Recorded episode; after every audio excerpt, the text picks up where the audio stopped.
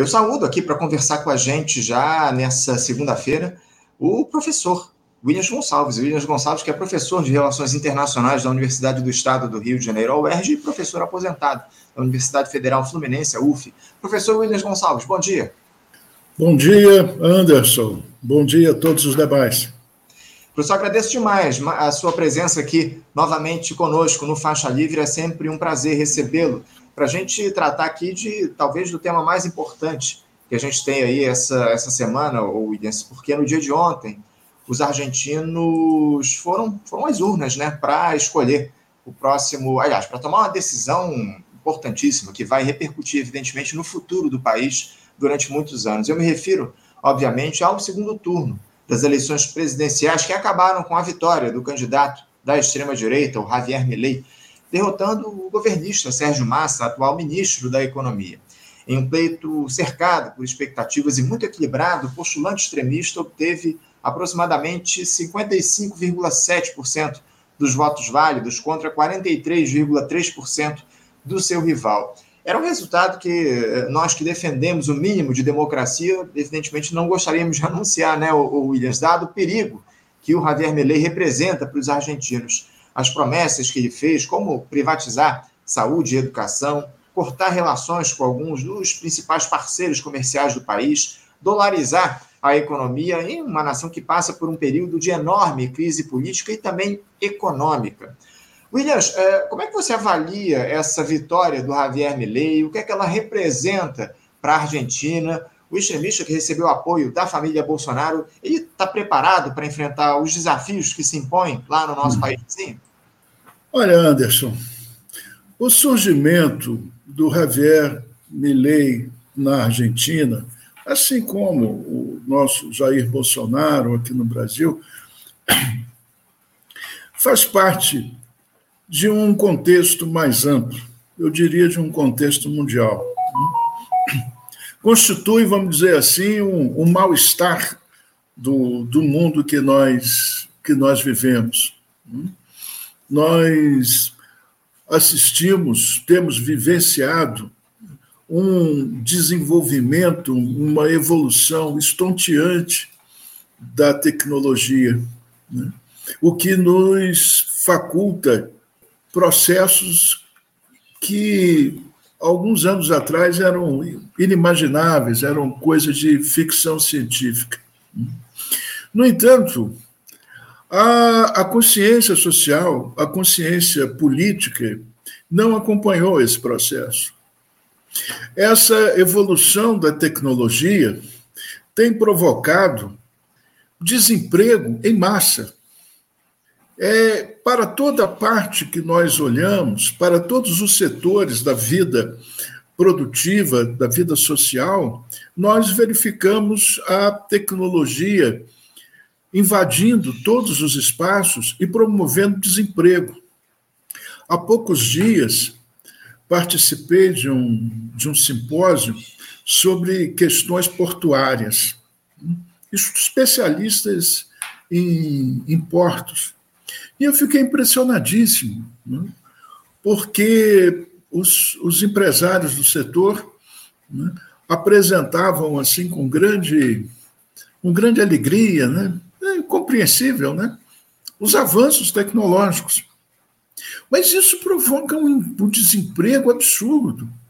Eu fiquei impressionado de que até os caminhões no porto, né, as grandes carretas que transportam né, as mercadorias dos navios para os depósitos são dirigidas por controle remoto, por robô. Né. Não há mais motorista de caminhão. De modo que nós, nós temos uma, uma situação, isso em toda parte, né? toda parte. Em, em alguns lugares, é, é, claro que o impacto é muito, é muito maior, porque se soma a um passivo. Né? É o caso da América Latina. Né? Nós temos um déficit de desenvolvimento histórico né? e o impacto dessa, dessa hipertecnologia eh, só faz aumentar o, o, o, o, desemprego. E não há nenhuma reflexão a respeito disso. Né? No caso do Brasil, o, o nosso parlamento ignora isso. Os nossos parlamentares não estão à altura disso. não têm nenhuma ideia a respeito, ficam o tempo todo a discutir coisas absurdas. É? Então, esse é o, o, o, problema. Nós temos, uma, nós temos uma população que foi jogada né, no, no desemprego de maneira irreversível. O, as ideias neoliberais, né, elas levaram ao fim dos sindicatos. Ao fim dos sindicatos, porque o sindicato, bem ou mal, corrupto ou não, né, tinha o papel de de, de garantir a mínima organização para a, a, força de trabalho, falar em nome da força de trabalho. Nós não temos mais sindicatos. A classe trabalhadora foi completamente, ela se multiplicou e foi, e foi pulverizada. Então, nós temos uma massa de eleitores que não tem o menor compromisso com democracia, não entende o que é isso e não consegue estabelecer um vínculo né, entre o processo eleitoral e, o seu, e a sua vida. O processo eleitoral lhes parece como um jogo, como uma, uma brincadeira. As pessoas votam em sinal de protesto contra tudo isso que está aí, sem entender que serão as principais vítimas disso, que estão elegendo o seu, o seu algoz. Hum? É, é, é, isso é. Opa, tivemos aqui uma pequena, uma pequena interrupção na fala do professor Williams Gonçalves. Não sei se ele me ouve aqui, mas a conexão já vem apresentando aí alguns, alguns problemas. Eu vou, vou esperar, vou ver se esperar mais um pouquinho, ver se ele retoma aqui a fala dele, é, a conexão é retomada, mas eu acho que não, a gente está com alguma dificuldade. Vou retirar aqui ele da tela. Se ele estiver me ouvindo, inclusive, vou pedir para ele sair do nossa, da nossa sala de transmissão e voltar a acessar aqui o nosso, a nossa transmissão para a gente conversar para a gente continuar conversando com o professor Williams Gonçalves a respeito do resultado das eleições na Argentina no dia de ontem, né? A gente viu é, a vitória do Javier Milei, o candidato da extrema-direita, que representa todo o horror que, essa, que, essa, que esse discurso traz no mundo. Enfim, e o professor Williams está analisando aqui esse processo. Ele ainda está, eu estou com a imagem dele travada aqui, eu vou, ó, pronto, agora sim, ele saiu na nossa transmissão. Daqui a pouquinho ele vai voltar aqui com a gente. Enquanto ele eh, não retoma a nossa transmissão, vou lendo alguns recados de vocês, espectadores. Ó, o, o Braulio Nereu faz uma lembrança importante aqui para a gente. Bora dar like. Pois é, pessoal. Dá, deixem a curtida de vocês aqui na nossa transmissão. Essa interação é muito importante, né? Vocês sabem, para que o Faixa Livre siga fazendo o seu trabalho, enfim, para criar o tal do engajamento que nas redes sociais, no YouTube é tão importante. Então, Fica aí o recadinho do Braulio. Agradeço muito a lembrança, viu, Braulio? Para os nossos espectadores aqui darem aquela curtida, curtirem aqui a nossa transmissão, compartilharem aqui a nossa a nossa live, enfim, é, é, fundamental esse apoio, esse trabalho que vocês fazem aqui com a gente no Faixa Livre, esse trabalho em parceria que vocês fazem aqui com a gente. Obrigado, Braulio, pela tua participação. Tenho muitas mensagens aqui dos espectadores, ó, a Cíntia Medina nos manda um bom dia, bom dia, comunidade Faixa. Bom dia, Cíntia, obrigado aí pela sua participação. Ó, o Sérgio Linos também faz a mesma lembrança do Braulio aqui, ó, pedindo para a moçada não esquecer de dar um joinha aqui na nossa transmissão. Obrigado, Sérgio, você também pela tua lembrança e que também está aqui acompanhando, nos dá um bom dia. Obrigado, muito importante aqui a tua fala, a tua lembrança para os nossos espectadores. Ó, o Gilberto Costa lembra aqui, ó, grande Milton, como sempre, claro e direto, lembrando, fazendo uma exaltação aqui a entrevista que o, que o Milton Temer teve aqui com a gente, falando sobre a questão palestina, enfim, o Milton que estabelece um diálogo de altíssimo nível. Milton, um representante da, da, do discurso socialista aqui no nosso país e uma figura fundamental para o Faixa Livre, sempre faz bons diálogos aqui com a gente. Obrigado, Gilberto, pela tua participação. Ó, o Fernando Pessoa também se, se mostra aqui, diz aqui, ó, deixa eu ver se, se eu consigo colocar agora sim. Nosso apoio à luta palestina é incondicional. É isso, é isso, é incondicional, né, Fernando? É muito importante a gente fazer a defesa da causa do povo palestino, enfim, diante desse massacre que eles sofrem lá no Oriente Médio, lá em Gaza, cometido pelo Estado de Israel, né, empreendido pelo Estado sionista de Israel. Muito importante a gente fazer a defesa da causa palestina. Obrigado aí pela tua participação. Ó, o Sérgio Linos, ele diz aqui, ó, equipe do Faixa, mais interlocutores pretos nesse programa, além do dia 20 de novembro. Importante a gente fazer interlocução aqui, né, o, o Sérgio, importante a tua lembrança. A gente vai, vai trazer aqui mais interlocutores, mais entrevistados negros para a gente fazer o debate aqui no nosso programa. Muito importante você ter citado isso aqui para a gente. Obrigado, Sérgio, pela tua participação aqui com a gente. Ó, o William Gonçalves voltou, eu vou trazê-lo aqui. Professor William, o senhor me escuta? Escute. Voltamos, voltamos sim. Problema da internet, que a gente sabe bem que, que a gente enfrenta, né, o, o, o William, são, são questões que a tecnologia impõe. Mas fica à vontade para tocar aqui para continuar a tua fala, Williams. Em nome da Light, eu peço desculpas. Faltou luz.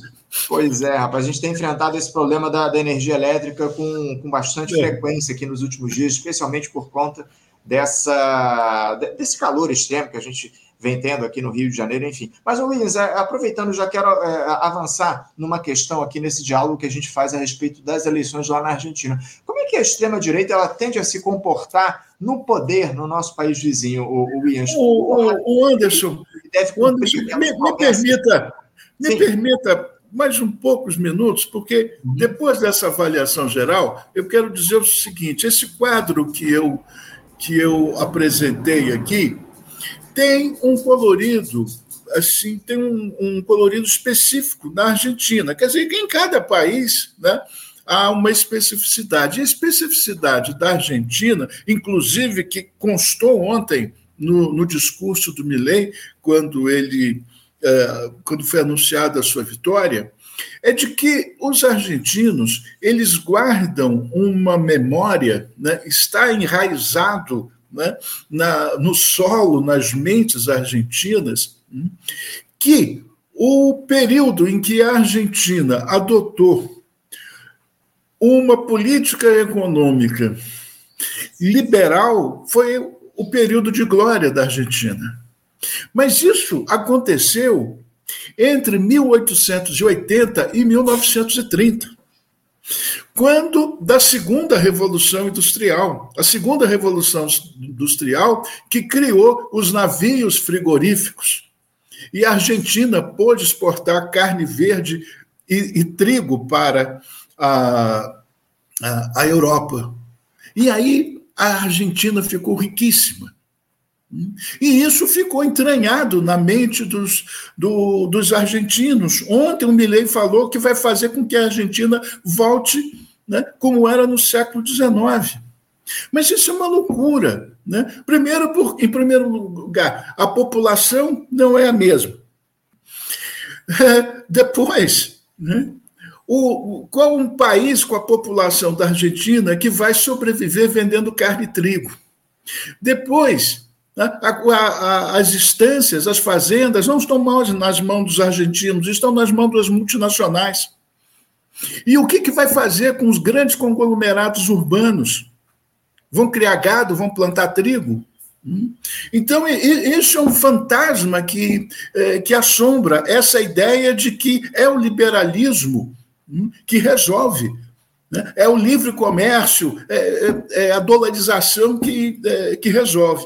E depois, uma outra coisa importante, quando falamos da Argentina e comparamos com o Brasil, a Argentina não tem uma estrutura estatal como o Brasil tem.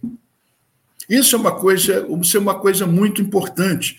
O nosso processo político da, da colonização para o Estado independente foi diferente, muito diferente. Aliás, o Brasil foi diferente de todo o restante da América Latina. Hum? Não vamos nos esquecer que o, a corte portuguesa, o rei de Portugal, veio para o Brasil e instalou a corte aqui. Durante algum tempo, o Brasil foi a capital do, do império. E com o rei veio toda a estrutura estatal. É por isso que nós temos um bom Ministério das Relações Exteriores, porque é um herdeiro direto da diplomacia portuguesa. Né? Temos um Banco do Brasil, temos uma Caixa Econômica, temos o IBGE. Os argentinos não têm essas coisas. A independência argentina foi feita por comerciantes. Eles não têm essa estrutura é, é, estatal. Eles não têm confiança na moeda. Não porque a moeda está desvalorizada e tal, mas a, a ideia de, de moeda, da garantia né, que o Estado dá à moeda, eles não têm isso. Razão pela qual os argentinos de classe média, todos o, todo o dinheiro que eles ganham, eles vão correndo e trocam por dólar e, e esconde no colchão. Uhum. Então, agora, você me pergunta como é que ele vai é, governar? Né? Isso é, é, é que todo mundo quer saber. Agora, uma coisa é certa: hum, ele só pode fazer alguma coisa do que ele está dizendo hum, com o apoio de toda a direita, com o apoio do, do Macri, da, da Priscila. Né? Quer dizer, ele, ele é, vamos dizer, é, ele é um apêndice, ele é um apêndice, né? é o extremo da, é, da direita argentina. Não da centro-direita, como, como alguns comentaristas estão falando. Não é centro-direita, não. Centro-direita é a, a, a União Civil, é, é, o Partido Radical. Uhum. O velho Partido Radical, aliás, o mais antigo partido político da Argentina, o partido do Raul Afonso, né? Nós estamos falando da direita mesmo, da direita é, liberal, do, é, do Macri, admirador da Margaret Thatcher, por aí. Então, é, é esse pessoal, não é, não é centro-direita, não, é a direita mesmo. Né? Esse, esse cara, esse Milley, desculpe, esse, esse Milley é, vamos dizer, a versão extremada do, é, do, do, do Macri. Né? Sim. Então, ele só, ele só pode fazer alguma coisa, ele só pode é, governar se a direita lhe der, lhe der o apoio. Ele vai ter que negociar com a direita, não com o peronismo. Naturalmente, claro. que com o peronismo não, não haverá. E vai haver oposição.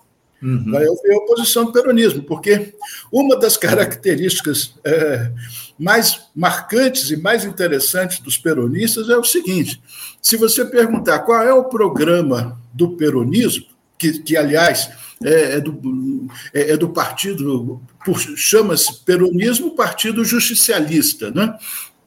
Então, qual é o programa do, do peronismo? O programa do peronismo é o seguinte: justiça social. Uhum. Agora, essa ideia de justiça social é interpretada das mais diferentes maneiras dentro do peronismo. Por isso você tem peronismo de direita, peronismo de, de, de esquerda, peronismo de centro. Agora, uma das características mais marcantes, etc., é que os peronistas brigam muito entre si. Hum?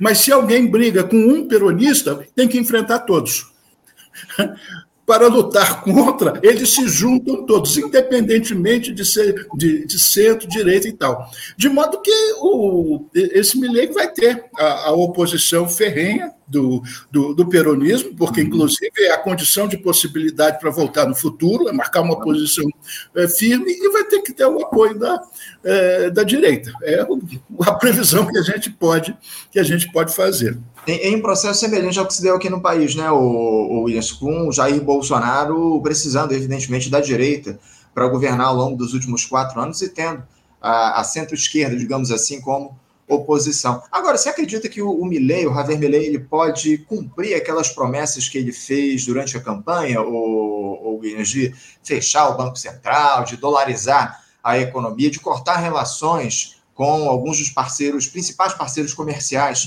da Argentina. Você acha que é, ele tem condições de cumprir essas promessas ou é, tudo isso não passou de uma ameaça vazia, ou de ameaças vazias aí para mobilizar a militância dele? Bom, é, é o tal negócio, né? Nós, é, nós, sabemos que entre o discurso e a prática vai uma grande distância, que entre o discurso liberal e a prática vai grande distância. Eu lembro aqui no Brasil que o senhor Paulo Guedes, no, no debate é, eleitoral, dizia que ia vender tudo. Né? Ele fazia, inclusive, cálculos, né? fazia contas, né? Deixando é, até perplexos os comentaristas da Globo News, que ele falava em um trilhão, vou vender todos os, os imóveis, etc. e tal, né? vou acabar com, com tudo. E aí a, a audiência né, é, delirava, né? todo mundo queria. É, quer dizer, então, entre o, o discurso e, e a, a prática vai uma, uma grande distância. Agora, se ele fizer alguma coisa disso, ele vai provocar uma confusão social, né?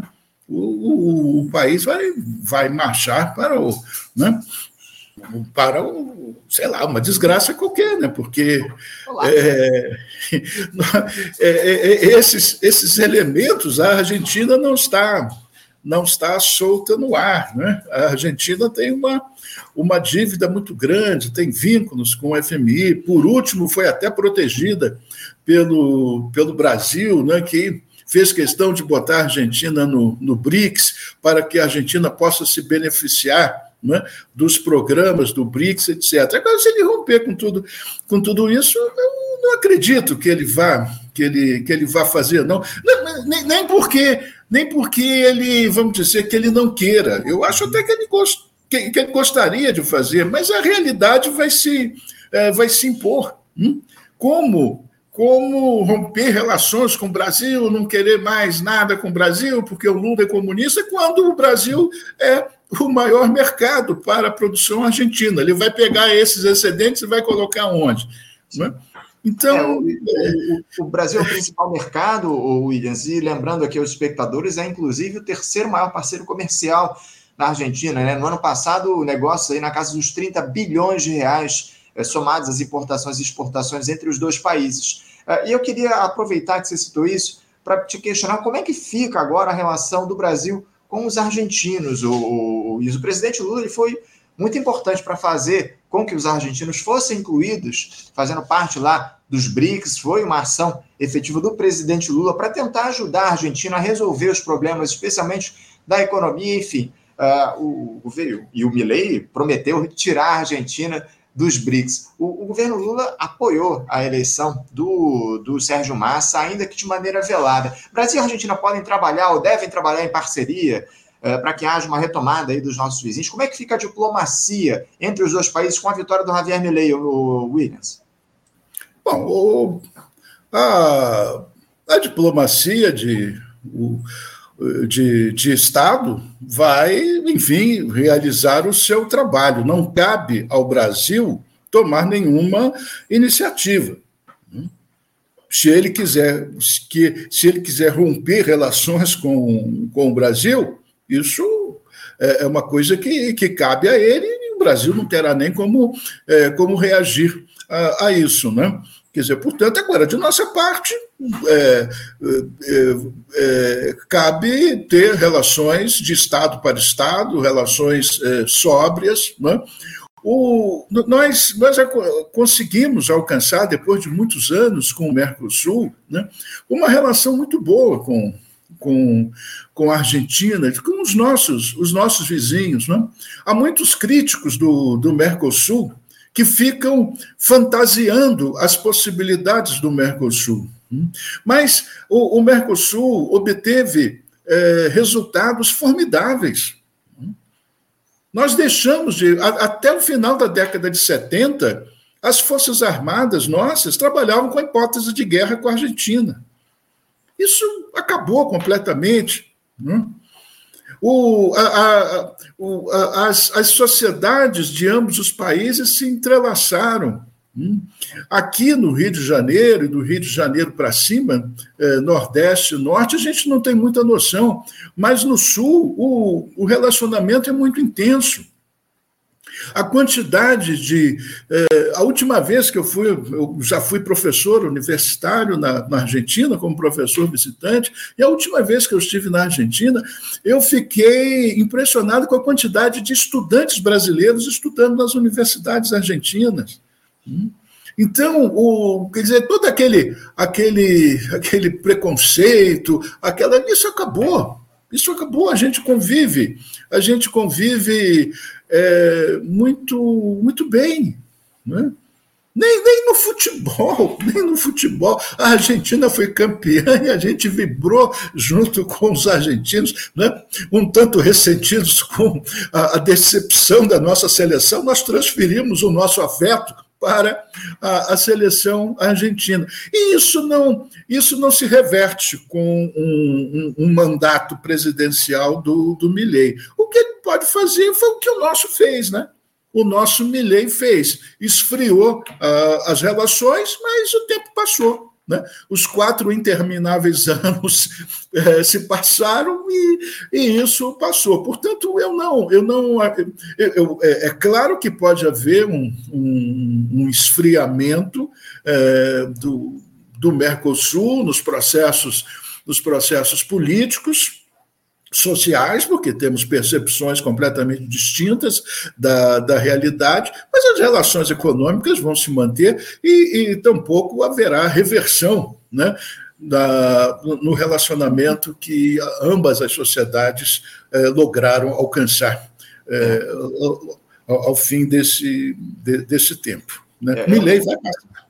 É o que a gente espera acima de tudo. Professor Williams, é, eu tinha outras questões para tratar aqui pelo avançado da hora, eu já vou direto para o nosso último tema e talvez o mais importante aqui do nosso papo, né, Williams? Porque eu fiquei sabendo que você está tá fazendo o pré-lançamento de um livro, né? O livro que você mesmo escreveu. Eu vou até botar a imagem aqui na tela para os nossos espectadores, ó. É. A Ordem e a, no... a China e a Nova Ordem Internacional. Livro aí que foi publicado pela editora Airan, onde o senhor fala aí sobre essa mudança, né, da ordem internacional que não se dá de hoje, evidentemente, explica também as origens desse processo, como é que os chineses estruturaram esse avanço, essa disputa geopolítica desafiando os Estados Unidos. Eu não vou falar muito não sobre o livro, Williams, eu vou aproveitar que o senhor está aqui para pedir para que o senhor mesmo fale aí um pouco sobre o lançamento, o que é que o senhor traz em A China e a Nova Ordem Mundial, enfim. Parabéns pelo lançamento, professor. Aliás, pelo pré-lançamento, não é isso?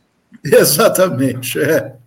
Ah, todo um, um pessoal cuidando é, dessa, dessas coisas na, da, da editora. Mas o, o conteúdo do livro é uma reflexão de natureza histórico-política a respeito da, da ordem internacional. Porque quando, quando falamos eh, em ordem internacional, há uma regra geral, há uma má compreensão disso. Inclusive, pessoas que estudiosas e, e tal é, entendem que a, a, uma nova ordem internacional é, é, é impossível né? ou muito difícil, porque concebem né, a mudança como uma coisa que vai acontecer de um mês para o outro, de um ano para, é, para o outro. Né? Então, o que eu procuro mostrar no, no livro é que nós estamos falando de um processo político internacional, da política internacional.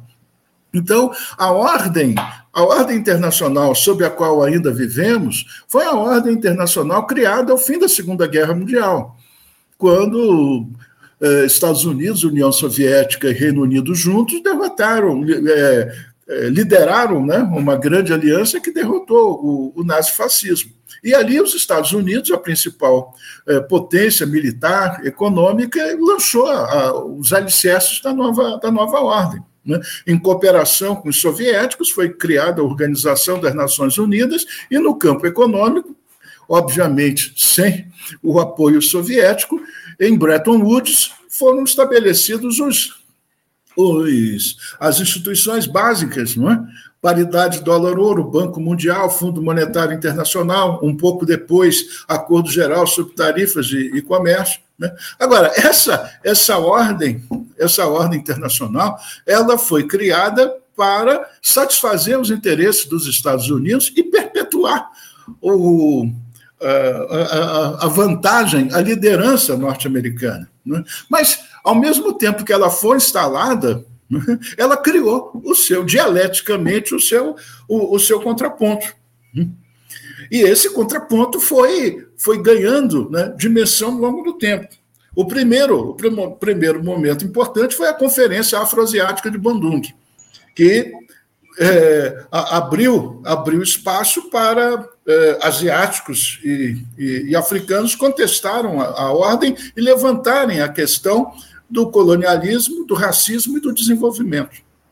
O outro momento, outro momento importante foi meados dos anos 70, quando, dentro da ONU, né, lançou-se a questão da nova ordem econômica internacional. E, mais recentemente, com maior volume, com maior densidade, o BRICS. O BRICS é, é herdeiro né, do, do, da Conferência Afroasiática de Bandung, da postulação de uma nova ordem econômica eh, internacional. Agora, se você examinar isso, você vai ver que a China né, ela está presente nesses três momentos. Ela tem uma, uma posição proeminente em Bandung. Em 74, quando Deng Xiaoping né, anuncia a teoria dos três mundos, e agora que ela, ela é o vértice do, do, do BRICS. Ela não é o BRICS.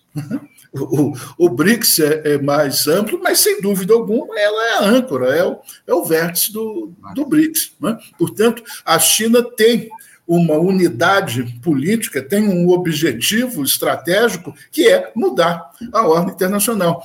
E que coincide com, historicamente, com o do Brasil. Uhum. que é a ideia da democratização das relações internacionais, a ideia da multipolarização e da multilateralização. É isso. Então, são essas coisas que estão escritas aí no livro. A China e a nova ordem internacional. Eu estou com meu tempo absolutamente estourado, Índio, mas eu queria que o senhor falasse um pouco a respeito rapidamente. É, onde é que os nossos espectadores podem adquirir essa obra? Ela já está em pré-venda, não é isso? É, onde é que eles Exatamente, podem... na editora, no site da editora. No site da editora Airan, os nossos isso, espectadores podem acessar e adquirir a, a obra que está em pré-venda. O lançamento dele vai ser feito quando, oficial? Você sabe, Williams? Agora no dia, no dia 5 de dezembro. Dia 5 de dezembro, lançamento presencial é. da sua obra. Isso. Quando tiver mais detalhes, eu, eu, eu comunico a vocês para que os nossos amigos possam aí no, prestigiar. E eu faço questão, inclusive, de estar presente no lançamento desse seu livro, A China e a Nova Ordem Internacional, publicado pela editora Irã, terá, já está em pré-lançamento, venda lá no site da editora, Isso, e vai ser lançado em breve, aqui no dia 5 de dezembro, é, vai ter o lançamento oficial, muito provavelmente aqui no Rio, né, Williams? Aqui no Rio, aqui no Rio. Tá ótimo. Professor Williams Gonçalves, eu quero agradecer demais a sua presença, a sua participação com a gente aqui no nosso programa. Quero também parabenizá-lo pelo pré-lançamento do livro. A gente vai falar muito ainda sobre ele quando ele for lançado aqui no, no, próximo dia 5 de dezembro. Williams, muito obrigado pela sua presença e desejo um ótimo dia de trabalho e deixo um abraço forte. Eu que agradeço a oportunidade mais uma vez de estar com vocês, com todos que nos assistem. Um bom dia para todos. Até a próxima. Obrigado, Williams. Um abraço forte. Até a próxima. Conversamos aqui com Williams Gonçalves, professor é, de Relações Internacionais da Universidade do Estado do Rio de Janeiro e também professor aposentado da Universidade Federal Fluminense, a UF, falando sobre essas eleições na Argentina, né? a vitória do Javier Milei no dia de ontem para comandar o país ao longo dos próximos quatro anos. O Javier Milei que vai ter posse em 10, vai tomar posse em 10 de dezembro lá na Argentina, vai ficar por quatro anos no poder, as preocupações em torno dessa vitória, enfim importante o papo que a gente bateu com o professor Williams Gonçalves aqui no nosso programa. Você, ouvinte do Faixa Livre, pode ajudar a mantê-lo no ar. Faça sua contribuição diretamente na conta do Banco Itaú, agência 6157, conta corrente 99360, dígito 8. Esta conta encontra-se em nome do Sindicato dos Professores do Município do Rio de Janeiro e região, o Simpro Rio, uma das nossas entidades patrocinadoras, mas seus recursos são destinados exclusivamente para o financiamento do nosso programa. Você pode fazer sua doação de qualquer valor, utilizando também a nossa chave Pix, que é ouvinte@programafaixalivre.com.br. Sua contribuição é fundamental para a manutenção desta trincheira progressista no ar.